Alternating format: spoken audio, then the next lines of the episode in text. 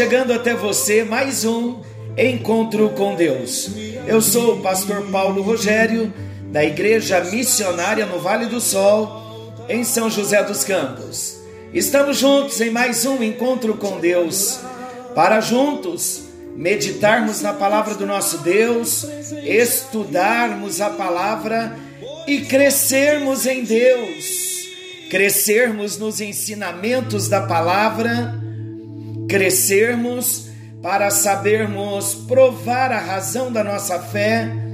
Há muita gente que precisa conhecer a Jesus e nós precisamos conhecer, tanto para nós, para o nosso próprio crescimento, quanto também precisamos conhecer para anunciar aos outros que ainda não conhecem a Jesus. Estamos falando das parábolas de Jesus nesse tempo. E iniciamos no encontro anterior a parábola dos trabalhadores da vinha e nós já descobrimos várias coisas na parábola e ainda vamos estar descortinando nesse assunto tão empolgante da palavra de Deus e esta parábola em específico, como falamos ontem no momento das lições da parábola, nós vamos aplicar muitas coisas lindas na nossa vida. E não tenha dúvida de que Deus estará tratando no nosso coração, pois é isso que nós precisamos: ser tratado por Deus, sermos tratados por Deus em todo o tempo. Então vamos seguir a parábola dos trabalhadores da vinha. Relembrando então Jesus contou a história de um fazendeiro, proprietário de uma vinha, que vai em busca de pessoas para trabalharem em sua propriedade, no seu campo, na sua vinha. E ele começa logo na madrugada, pelas seis da manhã, às nove da manhã, ao meio-dia, às três da tarde, às cinco da tarde. Ele vai recrutando pessoas e no final ele dá como pagamento um denário para todos, porque foi o acordo, o valor justo que ele acordou com os primeiros contratados logo pela manhãzinha às seis horas da manhã. Então estes últimos que foram recrutados às 17 horas no nosso relógio, eles trabalharam apenas uma hora. E então o questionamento daqueles que começaram logo na madrugada, eles disseram, lá em Mateus, a parábola está em Mateus capítulo 20. Para você que está ouvindo hoje, aconselho você também a ouvir o número 1 da parábola dos trabalhadores da vinha. Estamos liberando todos os nossos ensinamentos na plataforma do Spotify. Encontro com Deus, Pastor Paulo Rogério. Entre na plataforma do Spotify. Encontro com Deus, Pastor Paulo Rogério. Também no Facebook e estou também liberando no Instagram. Vamos lá então. Mateus capítulo 20, olha o versículo 12. Aqueles que começaram às seis horas da manhã, eles se sentiram indignados quando o proprietário da vinha ele faz o pagamento de todos e todos recebem o mesmo salário. Olha o versículo 11 e o 12. Mas tendo-o recebido, murmuravam contra o dono da casa, dizendo: Estes últimos trabalhadores, eles trabalharam apenas uma hora, contudo os igualaste a nós, que suportamos a fadiga e o calor do dia.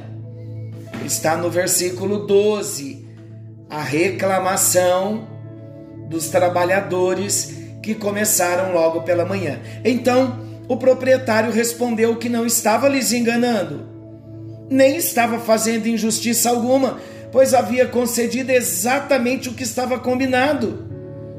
Era o direito dele, como ele mesmo disse, do proprietário, fazer o que bem entendesse com seu dinheiro.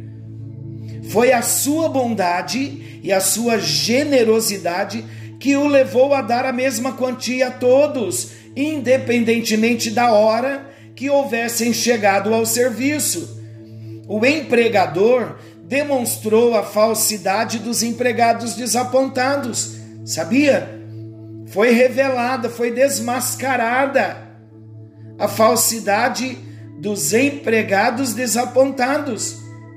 Foi isso que o empregador, o dono da vinha, demonstrou.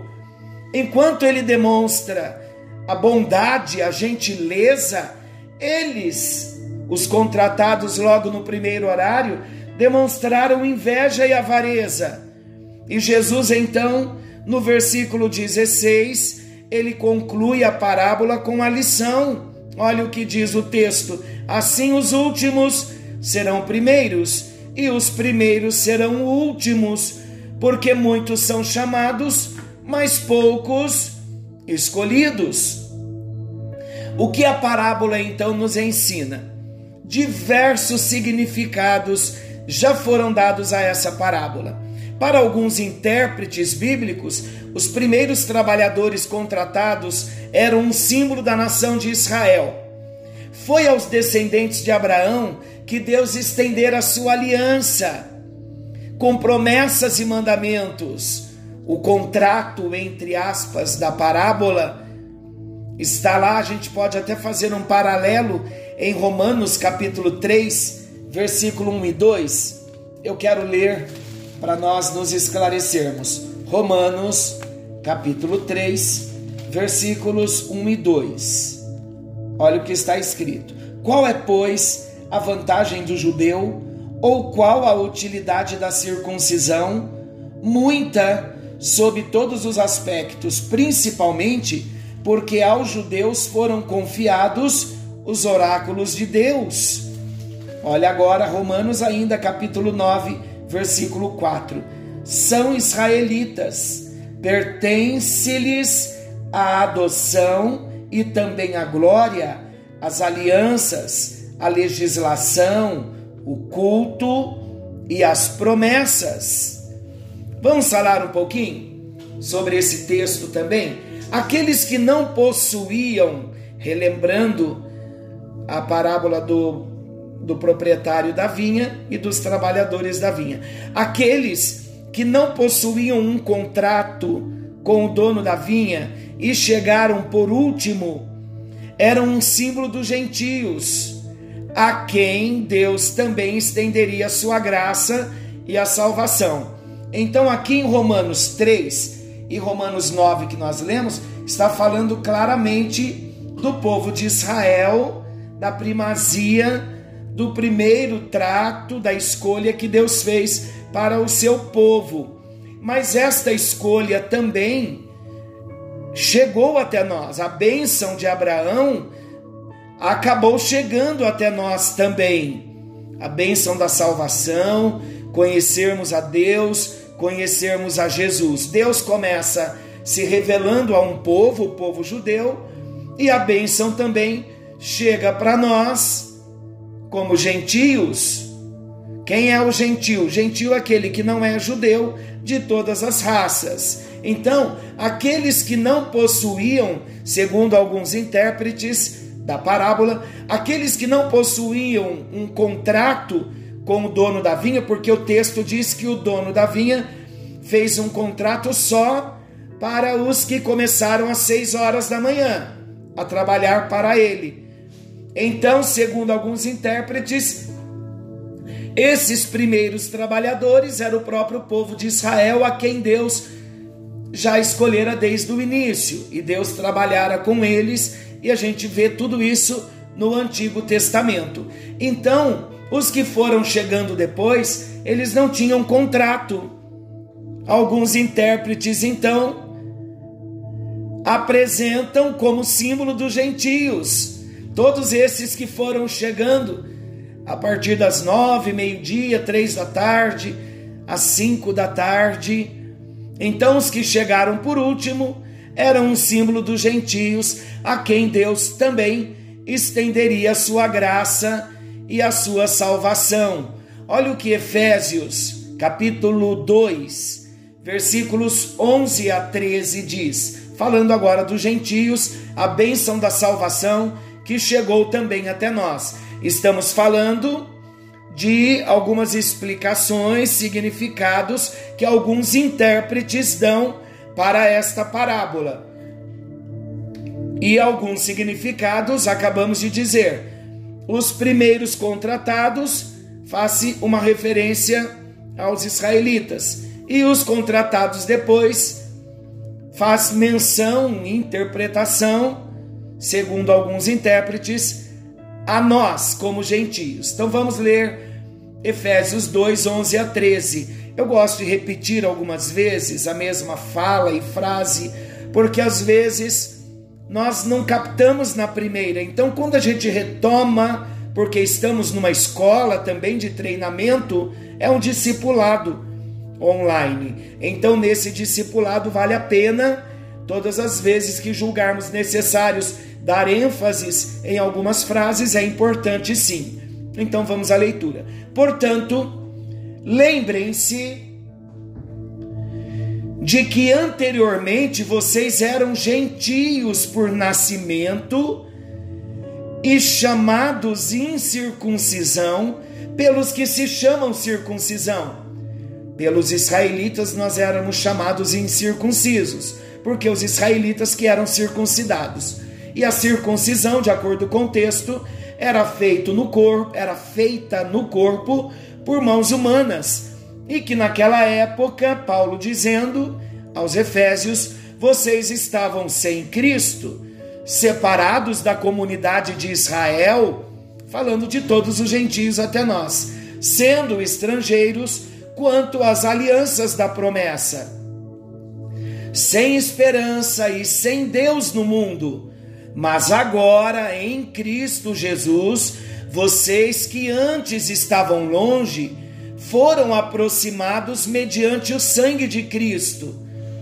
Os judeus amados, eles pensavam que por causa da antiga aliança de Deus com o patriarca Abraão, eles pensavam que eles eram superiores aos demais povos. Jamais eles poderiam admitir que no plano de Deus os gentios pudessem desfrutar os mesmos privilégios a eles concedidos mas desde o princípio era exatamente esse o plano de Deus. Por meio de Isaías, o Senhor declarou assim: que é coisa pequena demais para você. Jesus, entre aspas, aqui entre colchetes, o Messias, ser o servo para restaurar as tribos de Jacó e trazer de volta aqueles de Israel que eu guardei Estou lendo Isaías 49, versículo 6. Também farei de você uma luz para os gentios, para que você leve a minha salvação até os confins da terra. Agora, por meio da obra de Cristo, por meio da obra de Jesus, nós, que somos os gentios, somos co-herdeiros com Israel, membros do mesmo corpo e coparticipantes da promessa em Cristo Jesus. Efésios 3, versículo 6. Eu acabei de ler na nova versão internacional. Outros acreditam, outra interpretação, outros acreditam que a parábola dos trabalhadores da vinha está relacionada à pergunta do apóstolo Pedro em Mateus 19, 27 Olha o versículo. Veja, nós deixamos tudo e seguimos o Senhor. O que é que nós vamos ganhar? Na verdade, meus amados, os discípulos teriam até mesmo tronos no estabelecimento do reino de Cristo, receberiam cem vezes mais tudo que tivessem renunciado por amor a Ele. Em outras palavras, não estavam fazendo um sacrifício, mas sim um investimento. Mas agora, Jesus decide então corrigir o egocentrismo e o espírito barganhador de Pedro. O Senhor não avalia o trabalho do homem da mesma forma que nós o fazemos. Os primeiros trabalhadores são o símbolo daqueles que reclamam preferência sobre os demais, esforçam-se na obra visando apenas o seu engrandecimento pessoal. Você conhece alguém assim? Muitos também pensam mais na recompensa do que no privilégio de servir a Cristo. Por seus sacrifícios, acreditam que deveriam receber maior honra do que os outros. É isso que muitos pensam. Eu me sacrifico mais, então eu deveria receber maior honra do que os outros. Já viu alguém assim também? E se o seu trabalho tivesse sido feito com amor e confiança, continuariam a ser os primeiros, mas seu espírito de ambição e exaltação própria os levam para o fim da lista. A bondade de Deus lhes leva a murmurarem. Que coisa terrível, hein? Tais pessoas fecham seu coração para entender a graça. Temos falado nesse tempo, nas nossas celebrações, nos domingos, tanto pela manhã quanto à noite, no nosso templo, sobre a graça. Muita gente tem um coração fechado para entender a graça. Muitos que se destacam entre os cristãos e a quem muitas vezes consideramos pessoas altamente valorizadas por Deus, vocês sabiam que serão colocadas no final da lista daqueles que servem a Cristo? Por quê? Porque enquanto servos humildes, que não chamaram atenção para si e foram pouco reconhecidos pelos outros, eles estarão no alto da lista. Amados, a nossa prioridade, sabe o que deve ser? A nossa prioridade, sem sombra de dúvida, deve ser o serviço na obra do Senhor e não a recompensa. Olha o que 1 aos Coríntios capítulo 4, versículo 7 nos diz: Pois quem torna você diferente de qualquer outra pessoa? o que você tem que não tenha recebido? E se o recebeu, porque se orgulha, como se assim não fosse? Que coisa triste!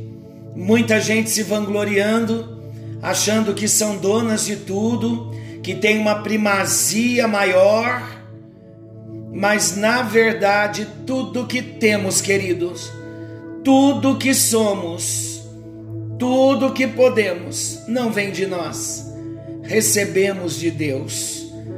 E é isso que o apóstolo Paulo está falando em 1 Coríntios 4, 7. Quando o Espírito Santo de Deus habita em nós, quando o Senhor Jesus transforma o nosso coração, nós não somos conduzidos pelo pensamento de recompensa, não somos servir a Cristo, compartilhar o seu amor para com aqueles que não o conhecem, brota naturalmente do nosso ser. Ninguém que nasceu de novo, que ama Jesus, que compartilha o amor de Jesus, deseja se vangloriar, deseja glória para si. Nós desejamos compartilhar com grandes coisas o Senhor tem feito em nosso favor. Sabe o que é isso? É o amor de Cristo que nos constrange, de acordo com 2 aos Coríntios 5,14. Então, conforme bem expressou Spurgeon, ele diz assim: todo cristão ou é um missionário ou é um impostor. E para outros intérpretes ainda, essa parábola é mais um retrato do que Cristo faz aos seus discípulos sobre o reino dos céus. No versículo 1, tem como foco a maravilhosa graça de Deus. Nenhum dos trabalhadores estava empregado quando foi chamado pelo dono da vinha para aquele emprego. Ser contratado para aquele dia de trabalho não foi resultado de esforço ou obra própria. Eles não haviam feito absolutamente nada para receberem aquele convite. Conseguem observar isso? Antes ninguém havia olhado por eles. Olha o versículo 7: ninguém nos contratou. O emprego foi conseguido apenas pela boa vontade do dono da propriedade. Cristo estava ilustrando aqui, olha que ilustração maravilhosa que o Senhor Jesus estava trazendo. Ele estava falando, ilustrando o amor imerecido que Deus estende a todos os seres humanos. No reino de Deus, amados, a graça, ela é concedida por causa da natureza do doador e não é por causa de algum merecimento do recebedor. Todo atributo está no doador. Assim é comigo e com você, nós não merecíamos mais do que a condenação. Mas essa condenação que nós merecíamos, ela foi totalmente colocada sobre Jesus, para que todo aquele que nele crê, olha o que João 3,16 diz: não pereça, todo aquele que nele crê, não venha perecer, mas venha ter a vida eterna. Lembramos também que nos negócios desse mundo, a remuneração ocorre de acordo com o trabalho executado. O trabalhador espera que seja recompensado de acordo com aquilo que realizou para o seu patrão. Mas o reino de Cristo, o reino de Deus, reino de Jesus, não é desse modo. É o reino dos céus. Ora, ao que trabalha, o salário não é considerado como favor, e sim como dívida. Mas ao que não trabalha, porém, crê naquele que justifica o ímpio, a sua fé lhe é atribuída como justiça. E é assim também que Davi declara ser bem-aventurado o homem a, que, a quem Deus atribui justiça, independentemente de obras. Bem-aventurados aqueles cujas iniquidades são perdoadas e cujos pecados são cobertos. Eu acabei de ler Romanos capítulo 4, versículos 4 ao 7. Olha o que Tito, capítulo 3, versículo 5 diz: Não por causa de atos de justiça por nós praticados, mas devido à sua misericórdia, ele nos salvou pelo lavar regenerador e renovador do Espírito Santo. Aqueles trabalhadores que chegaram a undécima hora devem ter se jubilado imensamente, jamais esqueceriam a generosa recompensa que lhes fora entregue. Como pecador salvo, isso aconteceu comigo, com você também que já recebeu a Jesus, ocorre o mesmo conosco. O nosso coração se enche de alegria por termos sido aceitos por Deus com base no sangue de Jesus. Sentimos-nos agradecidos, gratos a Deus pela salvação que por si só jamais seríamos capazes de alcançar. Todas essas possibilidades, amados, de respostas sobre o significado da parábola não se excluem entre si e possivelmente encontramos a combinação delas no texto. Nós vamos ver o que essa parábola não ensina. É importante nós também entendermos isso. Pela graça, recebemos esta salvação. Mas no próximo encontro com Deus, nós veremos o que essa parábola não ensina e fecharemos no próximo encontro ainda algumas lições práticas da parábola dos trabalhadores da vinha. E aí, como está o seu coração? Aberto para receber, compreender e agradecer a Deus por essa graça, por esse favor que nós não merecíamos, mas que Ele ofereceu a nós por meio de Jesus Cristo? Senhor nosso Deus, bondoso Pai, como não te agradecer por uma graça tão grande? Como acabamos de ver na parábola dos trabalhadores da vinha, o pagamento que foi feito a todos os homens chamados para o trabalho na vinha. Que graça foi esta revelada!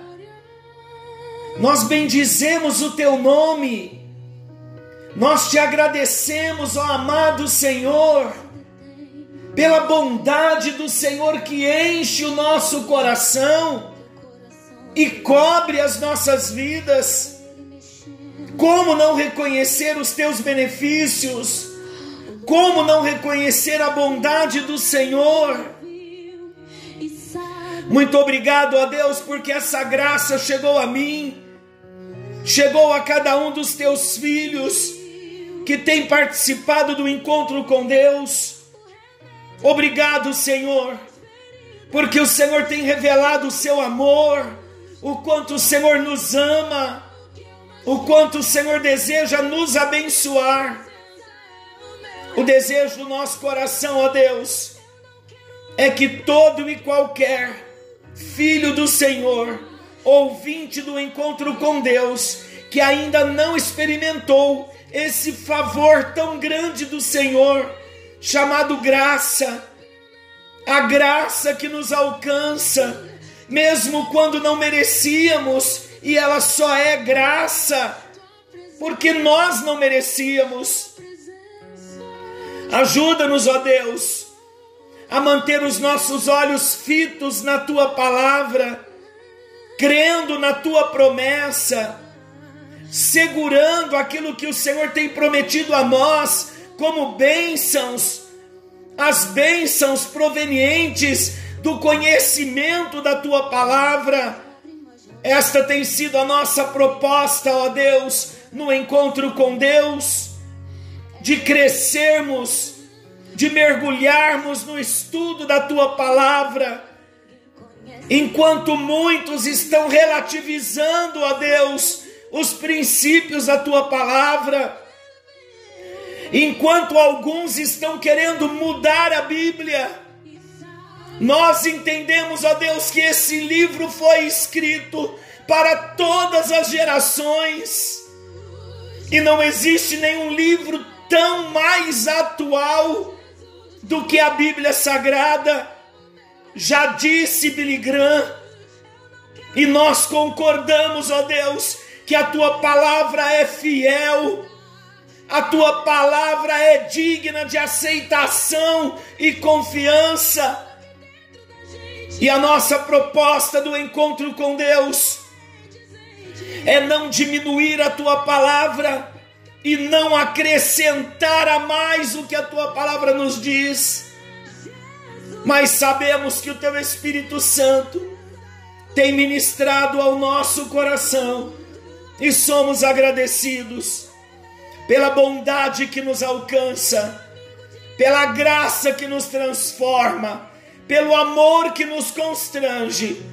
Queremos amar ainda mais a tua palavra e queremos ser dedicados à tua palavra. Em nome de Jesus nós oramos, agradecidos para a tua glória e para o teu louvor. Em nome de Jesus oramos. Amém.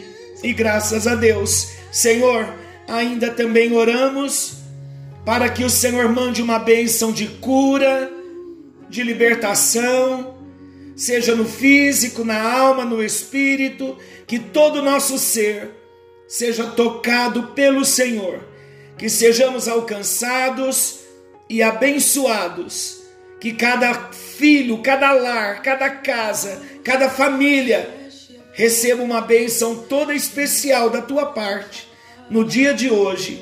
Em nome de Jesus, vem surpreendendo a cada um de nós para a tua glória e para o teu louvor. Oramos em nome de Jesus. Glória a Jesus. Queridos, forte abraço. Querendo Deus, amanhã estaremos de volta nesse mesmo horário com mais um encontro com Deus. Forte abraço e até lá. Não se detém se as lágrimas rolarem e as batidas do teu coração acelerarem. É Ele mexendo no secreto da gente, o lugar que ninguém conhece.